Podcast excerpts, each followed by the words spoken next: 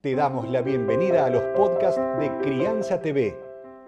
Crianza TV es un canal que tiene la misión de dar conocimiento y crear conciencia.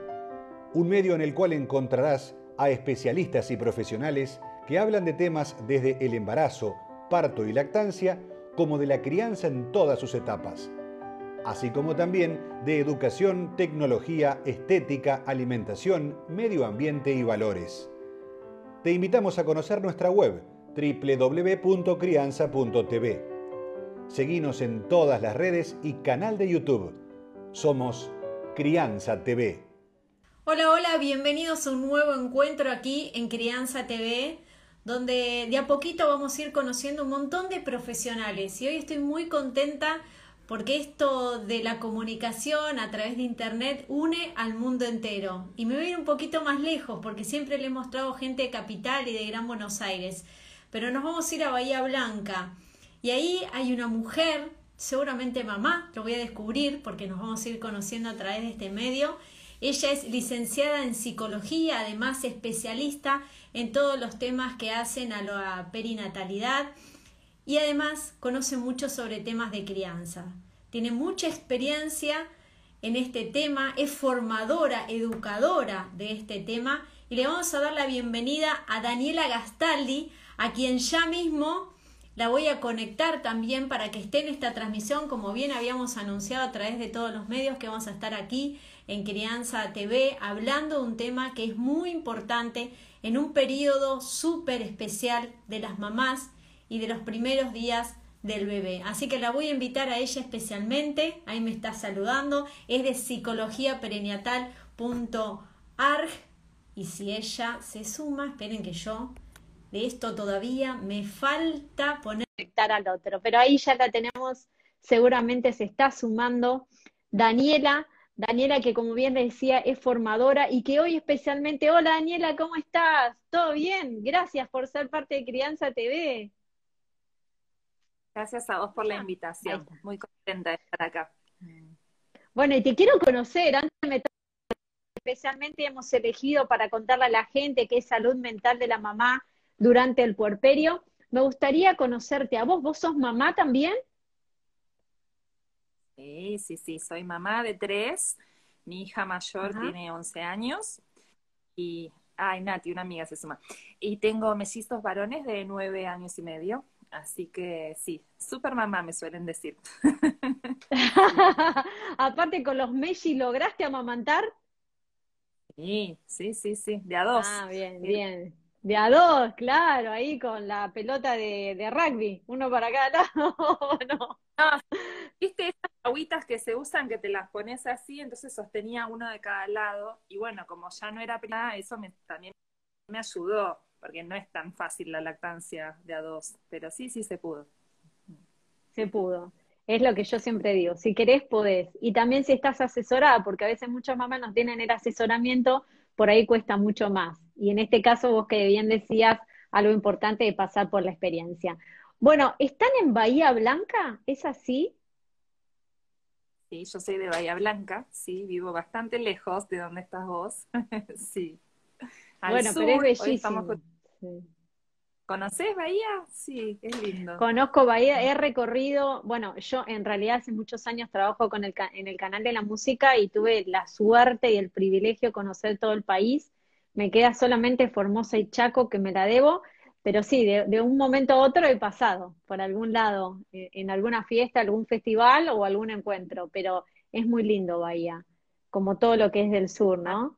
Y, ah, eh, yo ponele algo gracioso que te cuento, yo suelo hacer varios vivos desde, mi cuenta, y cuando invito a alguien de por de tus pagos, les digo, bueno, ¿te parece el horario de la siesta? Y me dicen, ¿qué es el horario de la siesta? Claro, todavía tenemos el horario de la siesta que va entre la una y las cinco. Allá eso no existe. Bueno, depende, porque ahora como en Buenos Aires hay mucha gente que ha venido de las distintas provincias, para mí la siesta es muy importante. Ahora que los chicos están en casa, no, pero cuando tenía que levantarme un poquito más temprano, yo respetaba la siesta, ¿viste? Uno se acostumbra y eso que yo no soy del interior. Este, pero es e, ese impas de un ratito, aunque sea 20 minutos de recomponerme, uno sale adelante. Pero bueno, depende de cada uno. ¿Tus hijos de qué edad son? Y de 12, un poquito más, ya para 13 Tomás y Jazmín de 9 para 10 en estos días, así que estamos casi igual de chicos, de, de edades de chicos. Pero lo que me llamó muchísimo la atención tuyo, Dani, es, primero nace la psicóloga. ¿Y cómo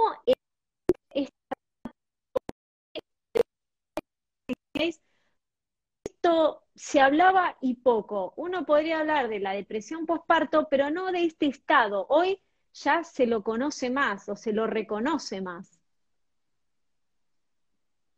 Mira, yo te cuento, eh, sí, soy psicóloga antes de haber sido mamá, pero como también soy docente y ya desde que me recibí siempre me interesó la docencia y dentro de lo que es la docencia, el origen de la vida.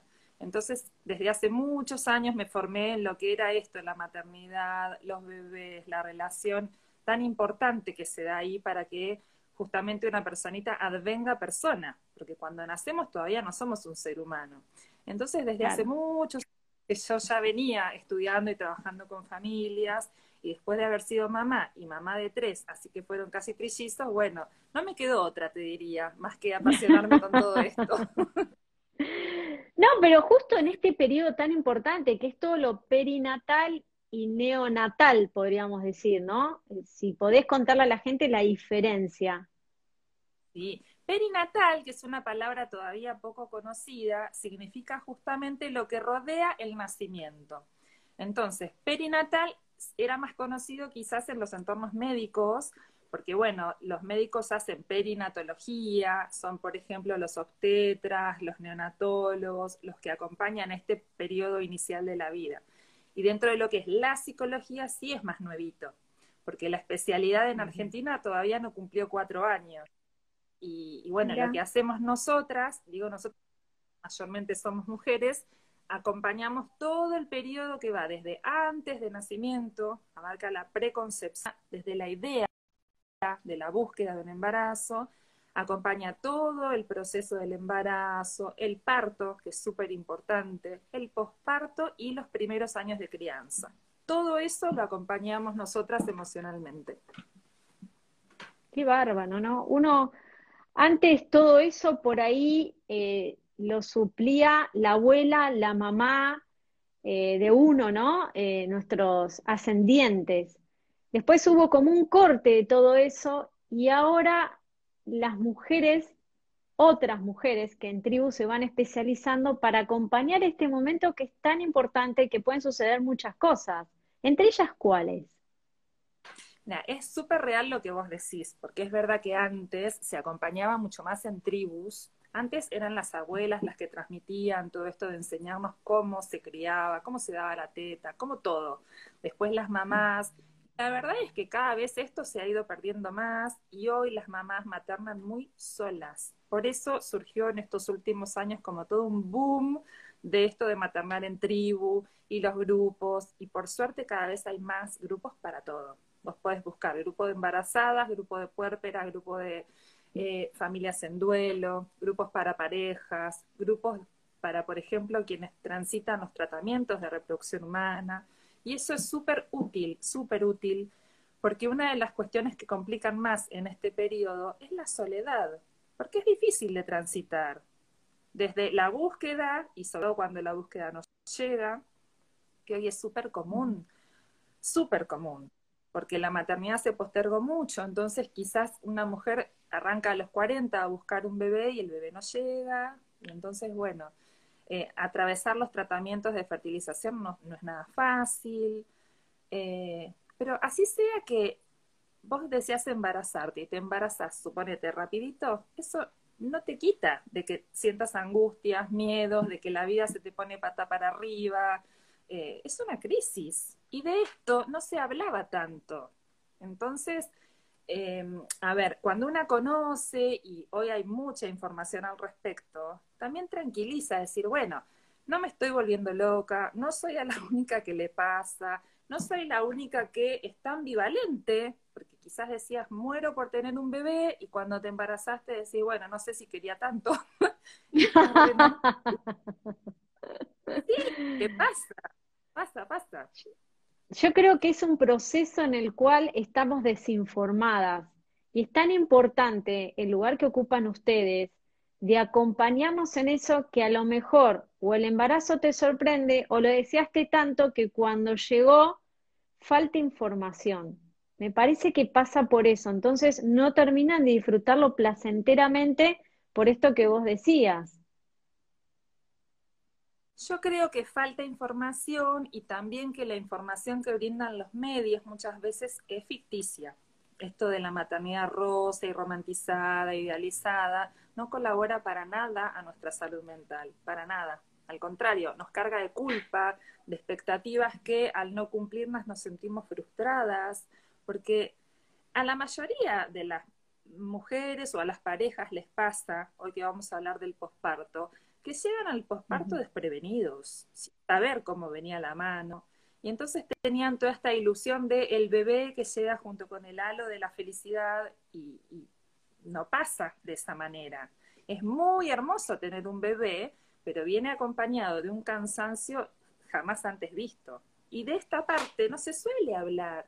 Entonces, por ejemplo, uno de los temas a los que hay que estar atentos en este periodo es a la depresión que es bastante habitual, la depresión postparto, y que tiene tantísimo que ver con esto, porque entre esa expectativa del bebé soñado, la maternidad divina y lo que te confrontas realmente con la realidad, hoy ni hablar en pandemia, con el grado de soledad que implica el confinamiento, eh, entonces, viste, es como una sensación de que estás fallada, porque ¿por qué no estás feliz si tenés a tu bebé, que es lo que más querías?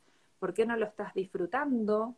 Y quizás no tenías en mente que iba a ser tan agotador estar 100% disponible, 24 por 7, como decimos, para atender un bebé o más. En mi caso, que te digo, tuve los meses con la otra que tenía un año eran tres.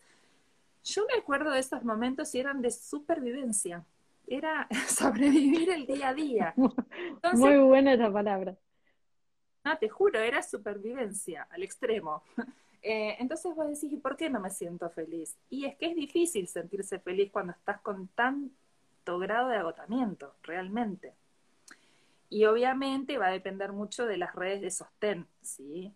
Y por eso digo que hoy estamos complicados en pandemia, porque hoy no es posible esto de que venga tu mamá, tu suegra, darte una mano, la vecina, una amiga.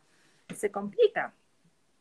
Se complica. Sí, es cierto lo que vos decís. Sobre todo e, en el, trayecto de todo esto he aprendido muchas cosas y entre ellos acompañar al otro eh, que acaban de parir, porque siempre hablo de una pareja que acaba de parir y que tengo bien claro que lo que nos diferencia es el parto y la lactancia, después somos iguales con respecto a la otra parte, mm. es esto de acompañar desde otro lugar, ¿no? Desde no ir a, cuidarle al bebé, sino, por ejemplo, hacerle la comida, eh, irla a limpiar, no sé, hacerle los mandados, poder acompañar desde esa manera, a lo mejor ahora en pandemia, desde afuera, y para que ella pueda relajarse, disfrutar y descansar, como bien vos destacabas, eh, esos primeros momentos después del parto. Eso es genial lo que estás diciendo, es la mejor ayuda que se puede brindar a una familia que está en puerperio. Digo familia porque el papá también está puerpero, si hay papá o, o la familia quiera que esté conformada. Son personas que están abocadas al cuidado de un bebé o más, con todo lo que esto implica, que eh, cuidar al que cuida, dice Sabrina. Claro, es re importante que esas personas reciban cuidados de parte de, su familia, de sus seres queridos, y cambiar este concepto de la visita, como era antes, que primero te caía todo el mundo ya al hospital, ¿viste? Porque había que ir a conocerlo y a llevarle el regalito y todo.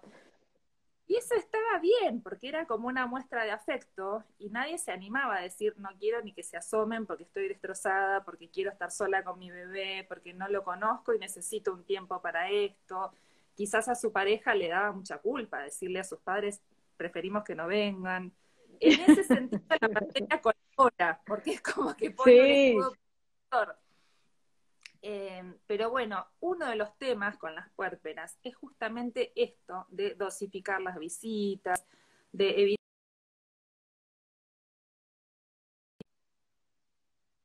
A ver, se cortó la señal.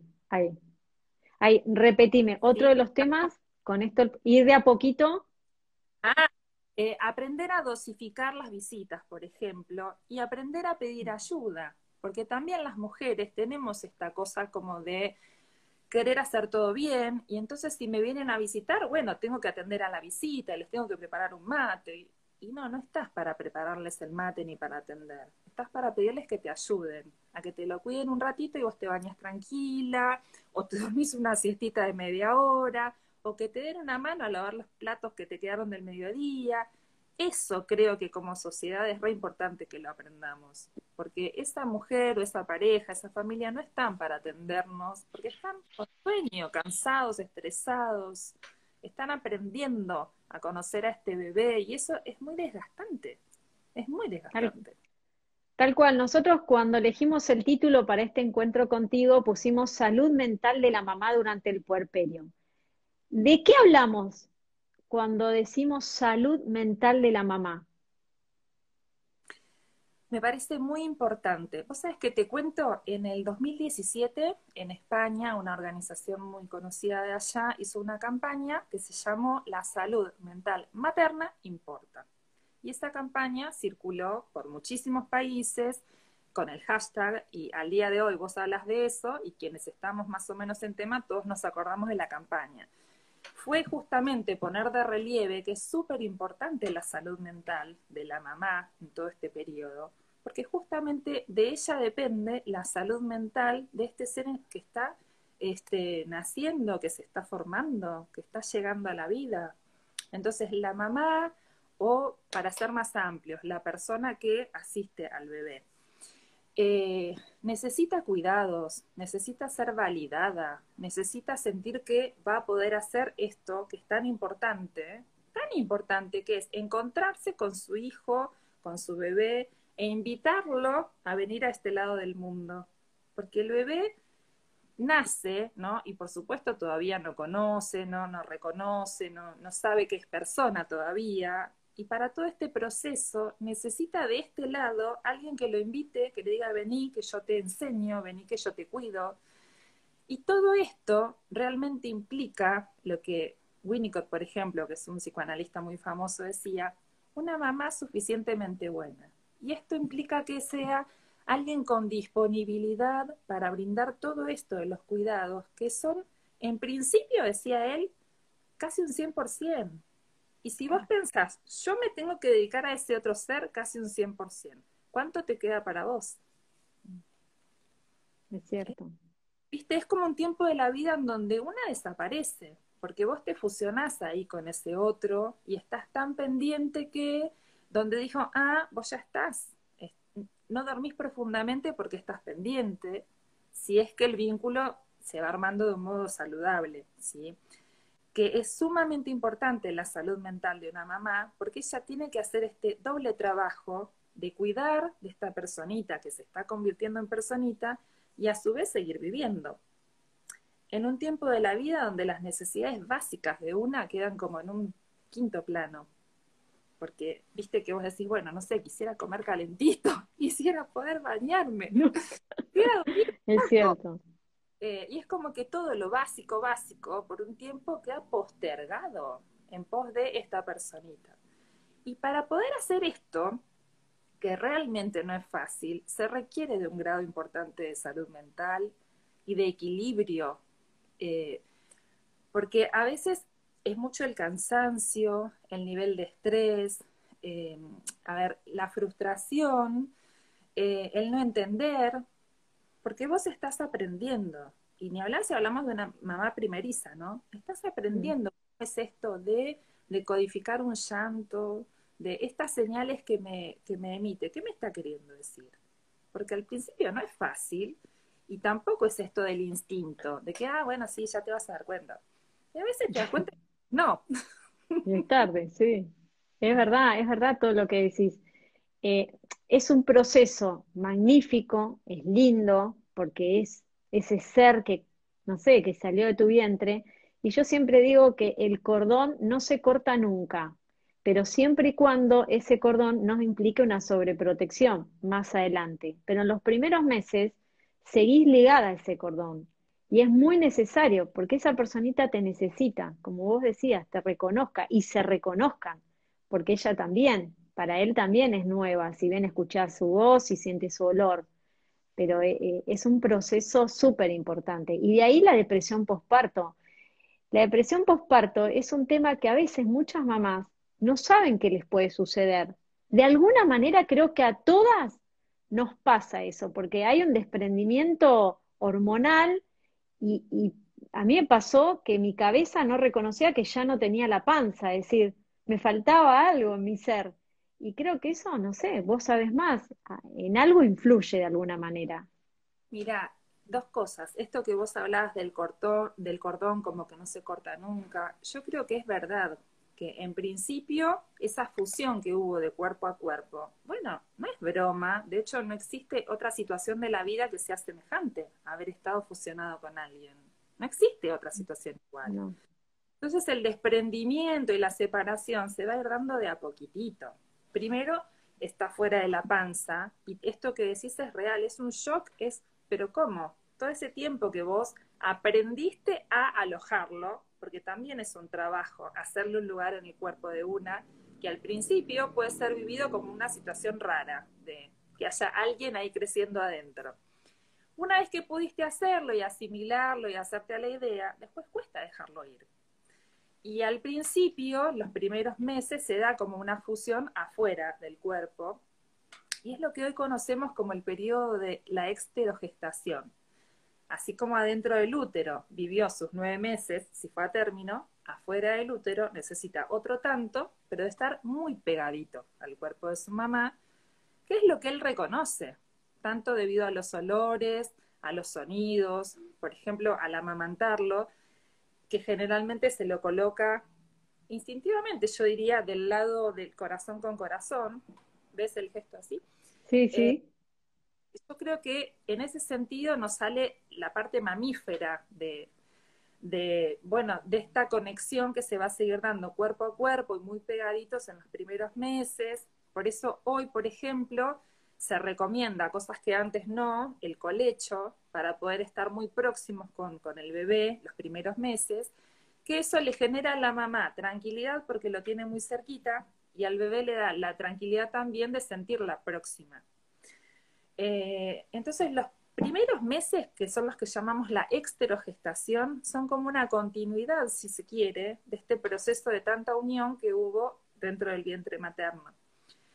Y este proceso se va dando muy despacito, como de separación y de individuación, porque te decía, ese bebé nace y no sabe que es un bebé y no sabe que es una persona. Entonces, paulatinamente, en los dos, tres primeros años de vida, él va a ir tomando noción de existir y de existir como un ser separado, y entonces también fisiológicamente el hecho de que primero no se puedan movilizar y estén en dependencia absoluta nuestra, y después comienzan, por ejemplo, a gatear, ya de a poquitito, madurativamente van pudiendo hacer sus, sus separaciones, ¿no? De ir y venir.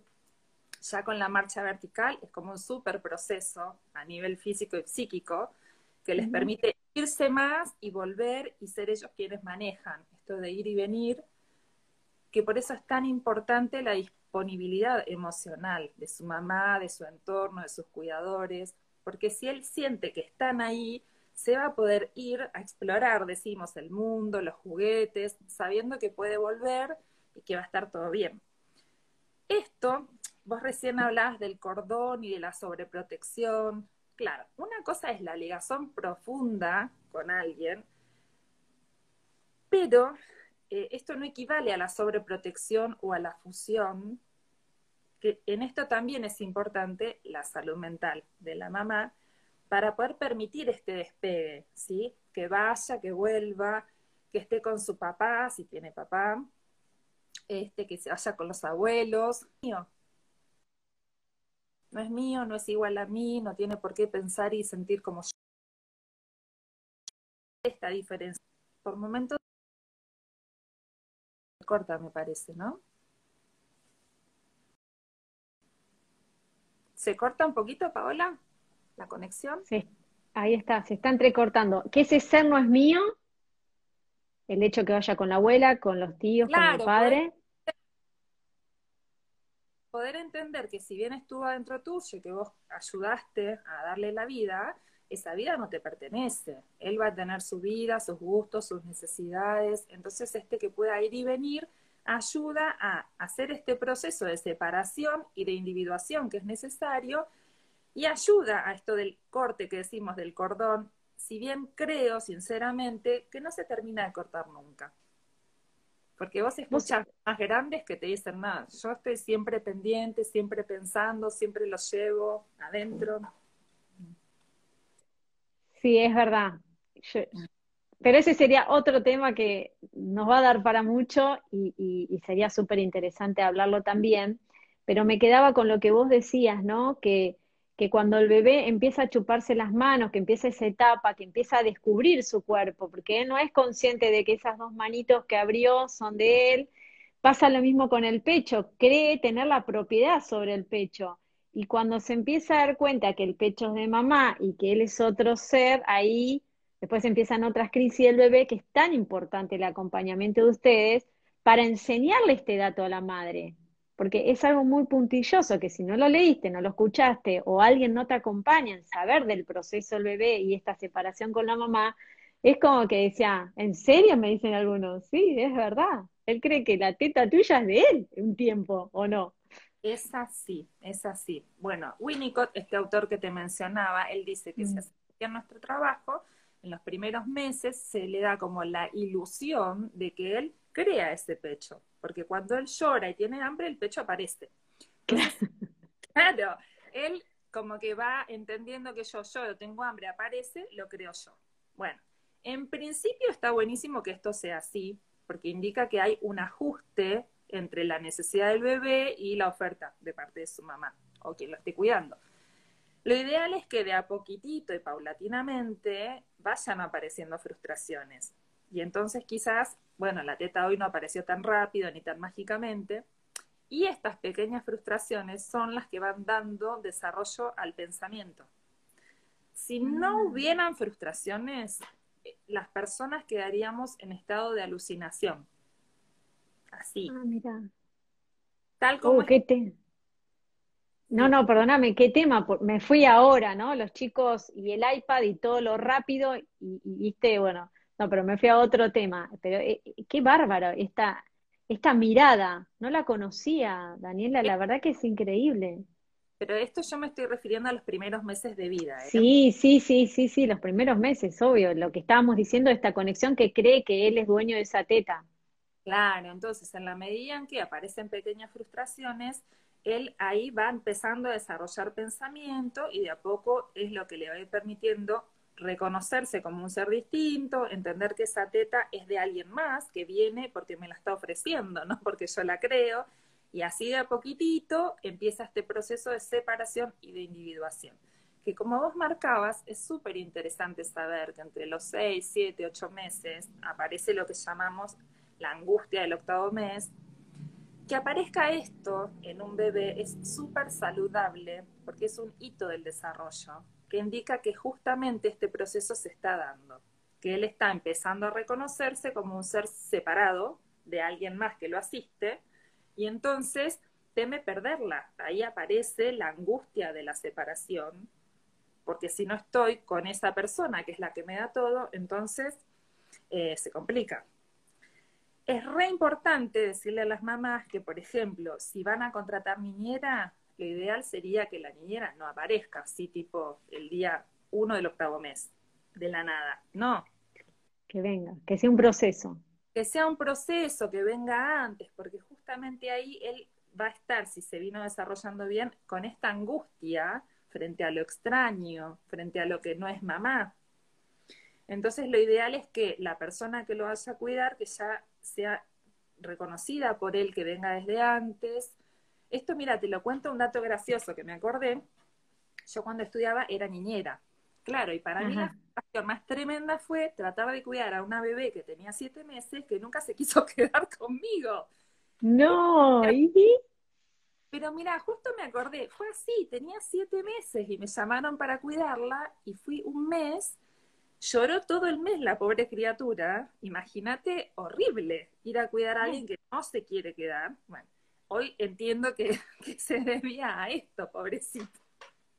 No, pero qué, qué bárbaro, lo saco de contexto esto. Mm. Pese a tu primer fracaso en esta historia, vos continuaste con tu don. No te quedaste con ese llanto de los siete meses. Lo tomo como para que otros, si están mirando, sepa que a veces cuando tiene un don en algo, y por ahí hay situaciones que se le complican, de eso aprenden, porque vos aprendiste un montón de esta experiencia. Y que habrá sido durísimo. ¿Cómo no la puedo callar esta bebé? Decía. Si yo quiero hacer esto. Ella tenía una hermanita de cuatro. La de cuatro estaba muerta de amor, pero la de siete no quería saber nada. La de siete meses. Em, ¿Qué te iba a decir? Ah, otro dato importante es que en ese tiempo de la vida las mamás no se tienen que fugar de la casa que antes se hacía mucho, decir, bueno, andate ahora que está distraído, que no pasa nada. No, siempre aconsejamos, vos decile que te vas a ir. Dicen, ah, si no me va a entender nada porque tiene seis meses. Sí, no es lo mismo que te desaparezcas a que vos le anticipes. Mamá se va, pero vuelve. Este pero vuelve es fantástico, porque ahí empiezan a asociar esto de que, bueno, será un rato, un ratito, pero vuelve. Y esto de la ausencia y la vuelta y la presencia es lo que los va ayudando también a, entender, digamos, que se va y vuelve. Vos sabés que hay juegos que son muy característicos de este momento, que son, por ejemplo, tirar. Vos los tenés en la mesita comiendo, en la sillita, y tiran. Tiran la cuchara, la comida, el vasito. Y el chiste es que se los devuelvas. Y este juego ah justamente les permite elaborar esto de la separación. Se fue pero volvió. O con la sabanita, ¿viste el cuco? ah, sí, sí, ese sí, ese es un clásico, claro. Mirá, no sabía que eso ayuda mucho al desprendimiento físico, digamos. Porque ellos elaboran a través del juego esta angustia de la separación. Entonces, se angustian, pero es una alegría recobrar el objeto o volver a aparecer. Entonces, son juegos muy típicos de ese momento que indican que la cosa está bien. Y, Daniela, me gustaría, con respecto al tema que hemos elegido para compartir contigo, ¿qué herramientas le darías a las madres para tener salud mental en este periodo? ¿En, qué tendrían que mirar? Si les pasa qué, ¿qué les puede ah. llegar a suceder? Sí, vos estabas hablando de la depresión y decías que es muy común y que a todo el mundo le pasa. No, en verdad es común, pero no a todo el mundo. Es algo que es atendible, que no es para dejarlo pasar porque, porque lo vemos como muy normalito, no. Tenemos que diferenciar. Una situación es la tristeza. La tristeza sí es como recontraesperable de los primeros días, del primer mes, y tiene varias explicaciones. Por un lado, esto que vos contabas de la panza, de extrañar la panza, eh, porque sí, digamos, de esa fusión que había a que ahora está fuera, una puede extrañar la panza, sumado a que era más fácil, si se quiere, comunicarse con él adentro que, con él afuera, ¿no? Esto por un lado. Después, a nivel hormonal, hay un cambio tan drástico y abrupto eh, en cuanto a las hormonas que hace que estemos como un poco desordenadas y el puerperio tiene esta característica de estar muy contenta por momentos, muy triste por otra, como una montañita, ¿viste? Que va y viene. Eh, la tristeza de los primeros días es esperable que desaparezca, que se vaya amortiguando a medida que una se va como acomodando a este nuevo rol y desaparece. Es muy distinto a sentirse deprimida, porque no es lo mismo ah. que deprimida. Deprimida es, sin ganas de nada, sin ganas de nada, desmotivada, desesperanzada, muy angustiada, con dificultades para conciliar el sueño. Esto sí es preocupante. Y, puede, perdóname, pasar que dentro de la depresión hasta siente un rechazo con respecto a ese bebé. Sí. Puede pasar. Claro, yo confundí la tristeza, que fue lo que yo tuve, con la depresión, porque ahí estaba también mi ignorancia como mamá, que mucha gente te, yo estaba triste, ah, es depresión postparto, no pasa nada, después se te pasa, y acá diste dos este, conceptos diferenciados, del cual yo no sabía y hoy estoy aprendiendo con vos y ojalá que todos aprendan, ¿no? Una cosa es la tristeza, que nos puede pasar a todos, y otra es la depresión, y que a veces se la juzga a esa mamá, pero esta chica no quiere saber nada con el bebé, y acá es donde estar atento. Mirá qué bien. Sí, vos fíjate cómo te decían a vos, ah, es depresión postparto, no pasa nada. Sí pasa, es grave la depresión postparto. Porque todo esto que veníamos charlando antes del bebé, de las necesidades que tiene, de que realmente necesita que alguien allá afuera esté dispuesto, disponible, atento, que lo invite a venir a este mundo, a, digamos, a interactuar. Una mujer, mira, no puede hacer eso. No puede hacerlo. ¿Y sabes qué es lo grave? Además de que ella se siente fatal, porque la culpa es inmensa, de, sentirse que no está feliz con el bebé, que no lo está pudiendo atender como debería, que no está siendo una buena madre, porque obviamente eh, la culpa es atroz, y ese bebé queda en situación de riesgo si no hay otro adulto que pueda cumplir estas necesidades, está en situación de riesgo. ¿Por qué? El bebé recién nacido, hay autores que dicen que está como en un estado autístico, si se quiere, porque está muy replegado, muy conectado con sus necesidades internas, con lo que pasa por dentro. Quizás si le duele la pancita o tiene hambre se despierta o por algún estímulo exterior fuerte y si no está más bien replegado. Y esto es normal porque estamos hablando de este tránsito, de, lo interno a lo externo, ¿sí? Entonces como que gradualmente se va a ir Em, acomodando al mundo de afuera. Si no hay un adulto, digo yo, que lo invite, que lo saque de ese estado de repliegue, el riesgo es que quede en ese estado de repliegue. Y realmente, porque si, si afuera no hay una invitación a interactuar, él solo no va a poder hacerlo. Claro. Es grave. Entonces hay que atenderlo. También le puede pasar a los varones la depresión postparto. No es solo. Como el, como el embarazo, que a veces ellos engordan también a la par de la mujer y que a veces no reconocen que están embarazados también de alguna manera psicológicamente y sufren a veces este, síntomas, digamos. Eh, sí. ¿O no?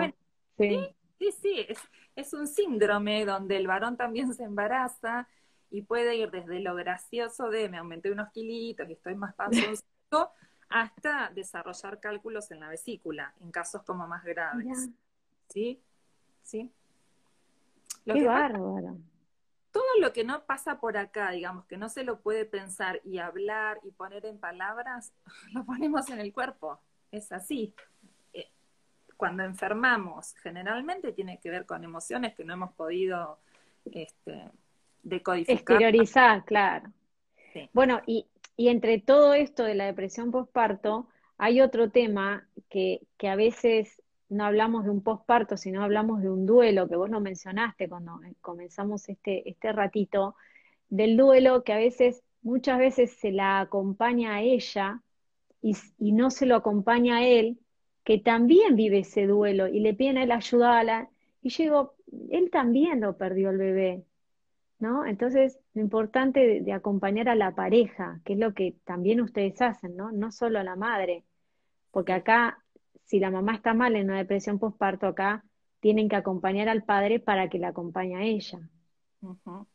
Vos sabés que justamente estamos en el mes internacional de conmemoración a las muertes tempranas. Y es un temazo, es un tema que por suerte se lo está visibilizando mucho en los últimos años, pero que ha estado muy silenciado socialmente, porque bueno, nuestra sociedad no está muy acostumbrada a hablar de la muerte, y menos aún de estas muertes tempranitas. Y sí pasa esto que decís, que en todo caso se repara más en la mujer, como que ella es la que sufre, y el varón, bueno, es fuerte y se la banca. Y no es así les toca como esta parte más difícil de tener que sostener cuando también están rotos por dentro. Y esto es re interesante, que hoy se lo está validando, que hoy se habla, mucho se habla de los papás, de sus paternidades, de papás en duelo. Y no solo mamá y papá, hay familias en duelo. Porque cuando había un embarazo, habían abuelos, tíos, hermanos que esperaban a ese bebé. Y por suerte hemos cambiado mucho en esto y estamos aprendiendo a acompañar mejor a los duelos. Y mm, Dani, yo no te quiero seguir robando más tiempo, pero a mí me gustaría, yo sé que ustedes ahora están dando un curso sobre todo esto de salud mental eh, en embarazadas y en bebé. Me gustaría que, compartas algunas herramientas. Es decir, cuando alguien va a estos cursos, es decir, o no va al curso, o, tiene tu acompañamiento, o de muchas especialistas perinatales que vos has formado, que conozco, eh, yo, mamá, con mi marido, voy ahí, me acerco, ¿y con qué me encuentro? ¿De qué manera surge ese acompañamiento? Como para poder visualizar y que aquellos que nos están viendo no sientan temor a poder eh, ¿cómo destapar todas las sensaciones que están teniendo y saber de qué manera ustedes la acompañan. Mira, esto de los cursos que hablas, entiendo que te referís a los cursos de preparación para la más paternidad. Yo lo que le diría a la gente cuando están embarazados es que busquen estos cursos que realmente sean integrales. Porque son lo que antes se llamaban los cursos preparto, que todavía siguen existiendo, los cursos preparto estaban destinados al momento del parto y, enfocados más bien desde lo biológico, como enseñar cómo pujar, cómo parir, eh, pero la mirada como muy puesta en los aspectos biológicos. En los últimos años, por suerte, se ha incorporado profesionales de la salud mental en estos cursos, dentro de muchos otros profesionales, porque la verdad que el abordaje tiene que ser interdisciplinario. Entonces, que si estás embarazada o, la pareja quiere buscar info, que busquen un curso interdisciplinario donde se brindan herramientas desde todos los puntos de vista. Te van a enseñar desde lo biológico, lo psicológico, esta preparación que es súper necesaria, porque es una transformación que están haciendo. Si eran una pareja y se van a convertir en mamá, en papá, en familia, hay mucho por aprender. Y la gente a veces no lo sabe y dice, bueno, ya nos vamos a acomodar. Sí, te vas a acomodar, pero si tenías una noción previa, vas a llegar mejor acomodado. O es verdad. Entonces se habla en esos cursos, se habla de los temores en el embarazo, de las ansiedades, se habla del posparto, de qué es lo esperable y qué no dentro de un posparto. Se puede hablar de lactancia, de cómo iniciarla, de qué es lo esperable también y qué no, porque también hay muchos mitos en relación a esto. Por ejemplo, que dar la teta al principio te va a doler. No debería. No debería. No debería, pero bueno, eh, quizás si vos no lo sabías, te la recontraguantás, la pasas horrible. Hay mujeres que desisten porque no toleran el dolor. Y tenía solución si hubiera habido una puericultora o una obstétrica que te hubiera enseñado cómo hacerlo, por ejemplo. Entonces, eso, yo digo, si van a buscar un curso, búsquenlo bien interdisciplinario, que se van a ir con muchas herramientas para que esto de ser mamá y papá no les agarre tan desprevenidos. Y, con respecto específico al tema que habíamos elegido, que es salud mental de la mamá, mm. eh, cuando se viene una depresión postparto, ¿se puede saber previamente durante el embarazo que pueda llegar a suceder y de qué manera o qué herramienta se le puede dar a esa pareja si es que se puede, si puede haber una solución o lo tiene que pasar sí o sí?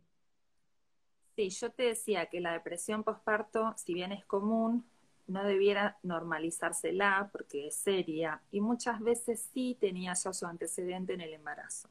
Una persona que en el embarazo, por ejemplo, o ha estado muy estresada o sin redes de apoyo y de sostén o con dificultades con la pareja de repente y que ya empieza a sentirse deprimida, y digo, no es lo mismo triste que deprimida, no es lo mismo y ya desde el embarazo venía con esta sensación de ganas de nada, de apatía, de desilusión, de desesperanza, ahí hay que hacer la consulta, porque es mucho más fácil la intervención temprana. Esto, dentro de lo perinatal, lo que hacemos es bregar por la prevención, por promover la salud, y mientras antes se detecte cualquier cosa, va a ser mucho más fácil intervenir y que esa cosa que se esté gestando no se instale, porque después es más difícil. Y si es que hace la consulta y, detectan que hay depresión, algo que también está bueno saber es que, por ejemplo, la lactancia hoy puede ser compatible con medicación eh, para una depresión postparto, que antes no, entonces la gente también tenía miedo porque decía, no, porque si voy me van a medicar y yo no le voy a poder dar más la teta y, hoy cambió mucho todo y se puede perfectamente seguir dando la teta y que es más, eh, por toda la cuestión neurohormonal que ahí acontece, actúa como protector para la mamá también, porque segregas oxitocina, por ejemplo, que es una hormona que tiene que ver con el placer, con el bienestar, Entonces, en realidad es protector que puedas seguir dando la teta.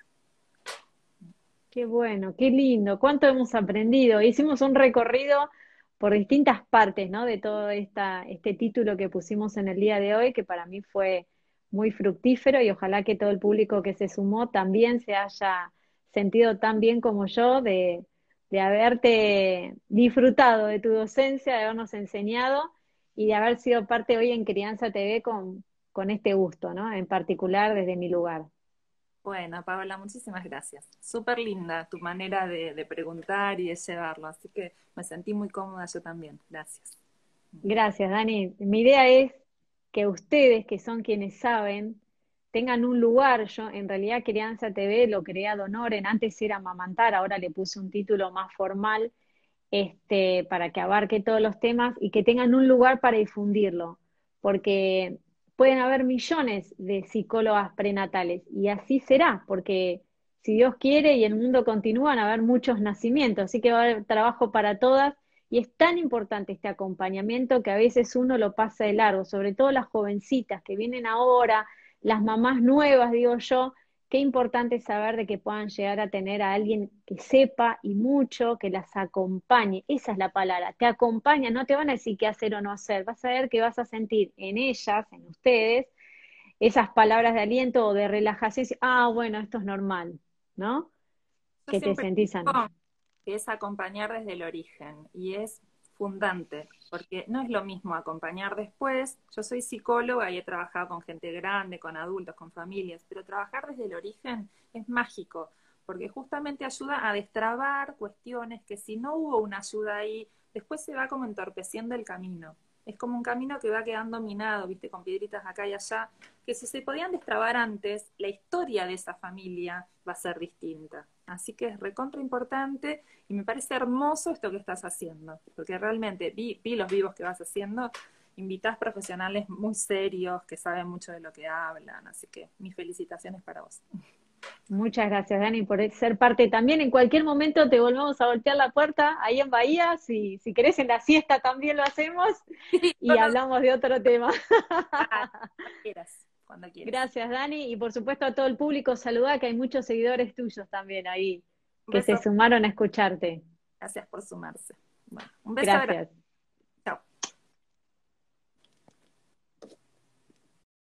Vas a encontrar libros, cursos, charlas y más información en www.crianza.tv. Recordá, somos Crianza TV, donde todos los temas tienen su lugar.